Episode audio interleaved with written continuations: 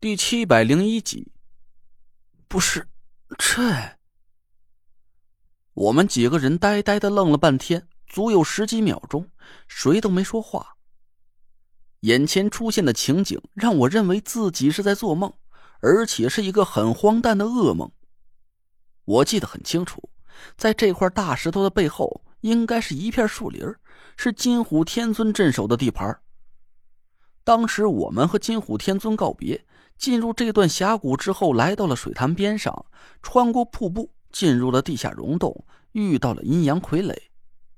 后来溶洞被楚寒楼封住了入口，我们没法从原路返回，只能偏离了原定路线，破解了大傀儡阵法后，穿过一片白骨林，绕了好大的一个圈子，重新从另一条路第二次回到了水潭边上。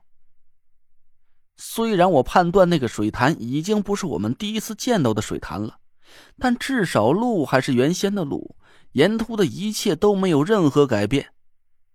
但是现在，大石头后边的树林竟然不见了，取而代之的是让我无比熟悉的一幕场景：一座高耸的悬崖，一条滚烫的瀑布冒着白烟奔流而下，几十块黑白不同的鹅卵石铺在我们脚下。而眼前是一个翻滚着股股热浪的水潭，又是这里？怎么又是这里？这一幕场景已经第三次出现在我眼前了，只是和前两次稍有不同。这里的阴阳气息都是相反的，黑色的山，四周是黑色的树林，而瀑布和水潭却是白茫茫的一片。这不能吧？有完没完了？那几位天尊老大是非得让哥们死在这水潭里才解气吧？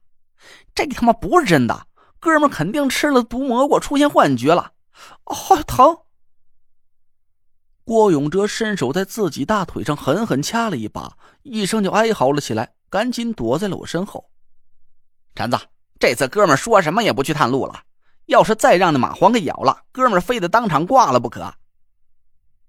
我一想起那密密麻麻的式阳蚂蟥，头发就一根一根的。啊啊，不对，我都没有头发了。我的大光头上立马冷汗直冒，赶紧退开了几步，折了根树枝丢进水潭里。我们眼前的这个水潭阳气十足，四周却阴森森的，不会有式阳蚂蟥在这里存活。但我们几个人现在身上的阴气实在是太旺盛了。我生怕这水潭里一旦有什么类似于噬阴蚂蟥之类的怪物，只要我们靠近水潭，就一定会引来他们聚餐的。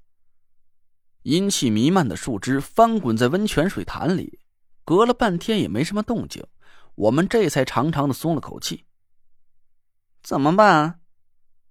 那若兰苦着脸看着我，要不你再下水去探探，保不齐水底下还有个入口呢。你死不死啊？我瞪了那若兰一眼，说：“你怎么不下去？烫死你！”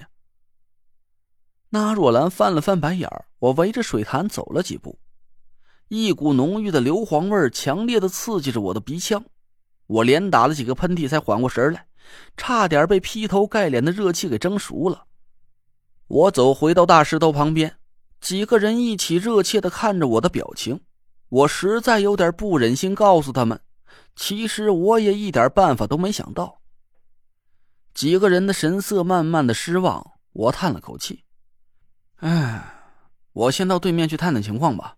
你们几个人留在这里，要是感觉有什么不对……”我吭哧了半天，要是真的在这种时候发生意外，我估摸着谁都没办法去应付。唐果儿和郭永哲的脸色已经和个死人差不多了。面容消瘦，脸色青灰，两颊深深的陷了下去，两只通红的眼珠子却显得出奇的大，布满了血丝，就像是老鼠的脸上长了两只兔子眼睛似的。那若兰的情况稍好一点，但这些天她一直都在我们休息的时候值守，精神也是差到了极点。只有田慧文像个没事人一样，我向他瞟了一眼。他却背着身四下张望着，压根就没和我的眼光接触。我的心沉了一下，略一思索，还是没说什么。不管田慧文到底发生了什么样的变化，我都暂时没心思去理会了。赶紧找到出路，离开这个诡异无比的水潭，才是眼下的当务之急。我问唐果儿：“你有没有感知到附近有什么危险？”唐果儿摇头说道：“没有，水潭对面的瀑布和水潭底下都没有感觉到什么异样。”我稍稍放了点心。让郭永哲结好了几根伞绳，紧紧的捆在自己腰里，又看了田慧文一眼。他的脸上波澜不惊，并没有出现任何表情，我竟然感到了一丝奇怪的安心。我不知道为什么，我心里隐隐有种感觉，田慧文的预感似乎比唐果儿的还要准。他越是对我表现的漠不关心，就越能说明我不会遇到什么危险。我慢慢的踩上了水潭里的鹅卵石，郭永哲蹬着伞绳，一脸紧张的紧盯着我。我没用幽冥鬼步，我担心我要寻找的入口就在水潭对面的瀑布之中。我一步一步的挪向对岸，也算是给队友们探路了。脚下咕嘟咕嘟的冒着灼热的水泡，我每走一步都心惊胆战的，生怕脚下的鹅卵石突然消失。看那水温。别说是整个人掉进水潭里了，就算哪怕是鞋子灌进去一点水，我就立马的秃噜皮。谁都没出声，四周安静的让人发毛，只有瀑布哗啦哗啦的水流声和脚下的温泉在咕嘟咕嘟的沸腾翻滚。我小心翼翼的走出了几步，全身经脉里的法力都聚在了丹田附近。一旦我感觉到任何风吹草动，就立马把法力收敛进丹田里。